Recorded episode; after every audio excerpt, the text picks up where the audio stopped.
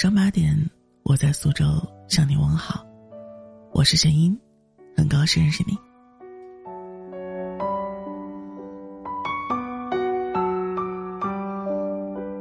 之前在豆瓣看到一个有意思的投票，关于处男情节，得票最多的选项是“我是女的，我恐处女情节难”。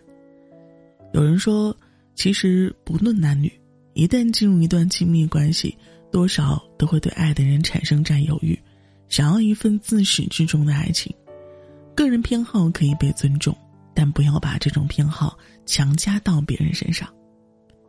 而那些本身非处又要求对方是处的人，尤其离谱。双标党到哪里都是最令人讨厌的。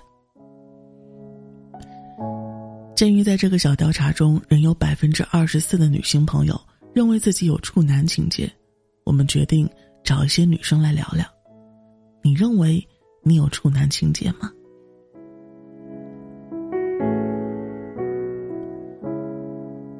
胡说，只是一种感情洁癖罢了。我曾经不能接受“我不是我初恋的初恋”这样的设定，结果单身了二十六年，因为从小爱看童话。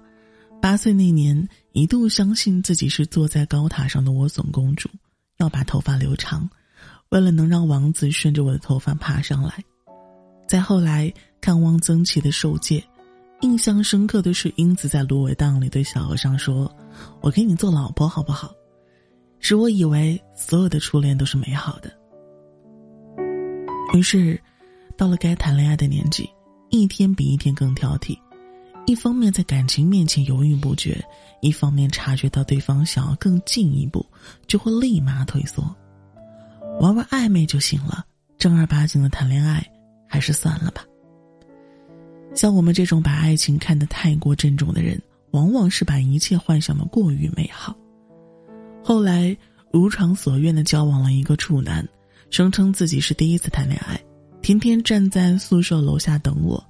在确认关系的那天，我就抱着跟他结婚的幻想，以极大的奉献精神谈了一场自认为轰轰烈烈的恋爱。半年不到，我们就分道扬镳了。可见处男对于爱情已不见得有多忠诚。第二任男友有我感情经历，就显得体贴多了，没有那些幼稚和自我，会认真的跟我一起规划未来。我们讨论过处男处女这件事情。他说：“挺希望自己是处男的，因为上一段感情挺失败的。如果早一点遇见我，或许就不会浪费那么多时间在错的人身上了。”那是我们在一起两周年的晚上，他握着我的手对我说的话。处男情节对于我而言，曾经是一种恋爱障碍，本质上是我讨厌一段不能善始善终的感情。但不经历那些功亏一篑的初恋，我们就无法知道自己到底爱什么。现在，真诚、勇敢、幽默、正直、温柔，都是我喜欢他的重要条件，但完美，并不是。相比处，我喜欢的人有更可贵的品质。如果你正处于把初夜这件事情看得很重要的年纪，那么最好是用对待一件重要的事情的态度去面对它。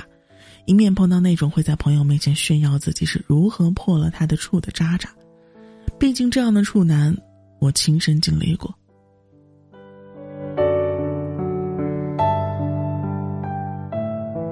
李丽说：“其实贴标签没什么意思。在念大学的时候，上了一门组织行为学的课，课上老师讲到了破窗理论，意思是一栋建筑一旦有了一扇窗破了。”就会有更多扇窗被破坏，指组织中的不良行为会引发更多人的效仿。台下就有男生阴阳怪气的说：“我知道，破鞋也是。”此话一出，四周一阵哄笑。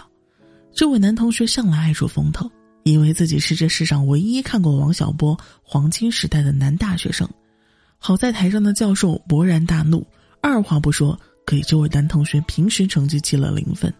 让我不至于在大学时期就对所有的男性感到失望。破鞋这种发明出来专门用来羞辱女性的词语，时至今日依然没有脱离其语境。人们总是热衷于发明各种各样的标签，一方面标榜自己，一方面贬低别人。有时候觉得做人好难啊！如果你不是处女，就会有人议论你不检点；但如果你奉行单身主义，到了一定年纪，就有人说你是脑处女。男友告诉我，处男是他们人生中最想摆脱的第一个耻辱的身份。曾有人在生日的时候送他一打避孕套，写着“祝你早点开包”，教他如何跟学妹滚床单。而如果你的女友交往过数任男友且长得漂亮，而你像个老实人，又会有人在背后说你是接盘侠。总之，不论男女，不管是不是处，总有一款被人讨厌的标签适合你。贴标签是这个世界上最无聊的事情，想清楚这一点，就觉得什么都不介意了。梅克说：“男人是一种脆弱的动物。据我观察。”对于对象曾经有过性行为这件事情上，身边的男性普遍表现的比女性要偏激。在我高考毕业的时候，曾经听说班里一对情侣分手，因为他们开房之后，男生发现女生没有见红，便认定她不是处女，怒火冲天，摔门而走。那些自作聪明的男性中有多少知道女性的处女膜有非常多不同的形态？又有多少人知道？有百分之二十几的处女在第一次性生活中不会有出血发生，在那样的时刻，他们又是以什么样的沉着冷静的旁观者的态度去检阅床单上有没有一抹血迹，就像拆高一包一包冷面，检查里面的面是否完整？我只能理解为，那并非真正的爱情。渡边淳一说过，男人在性方面是非常脆弱的动物。他们害怕性方面的比较，而面对一个处女，即便失败，也无关紧要。因此，所谓的处女性是那些不成熟的、自我意识强烈的男人一厢情愿的想法。因为对方不是处，就觉得无法继续一段关系的人，一般都是处，也都一无是处。我跟现任都不是对方的第一人，但我们在这个问题上从来没有分歧。也不会觉得这件事情对我们的感情有任何影响，可能是因为他比较自信，而我们那方面向来都比较和谐吧。喵喵喵说：“这取决于我们如何定义处男，因为前任劈腿他的前任，导致我后来产生严重的处男情节。我觉得其实每个女孩内心里多少都会希望自己的交往对象是处男。”这里的处男并非要求对方一尘不染，而是他决定要跟你在一起的那一瞬间，已经彻底跟过去做了清算。就像小时候的绘图本，画脏了再怎么用橡皮擦也擦不干净。只有另起一页，才是清清白白。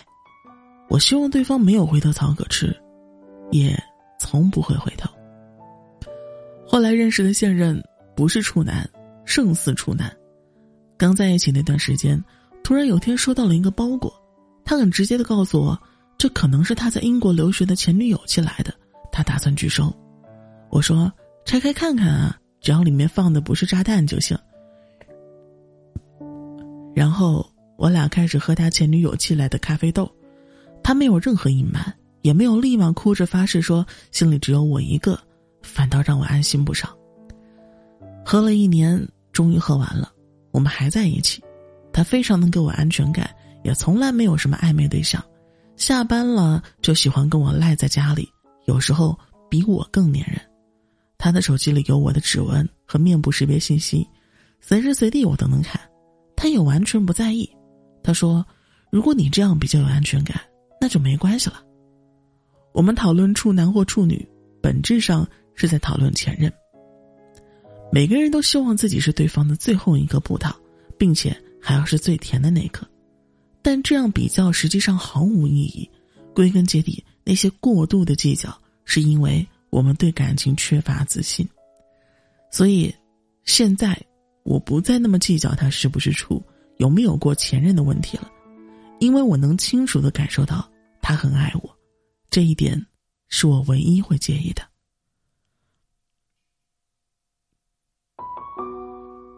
嗯那么在听完这篇文章之后最后问一下此刻正在收听节目的女性或者男性，你们有处男或者处女情节吗？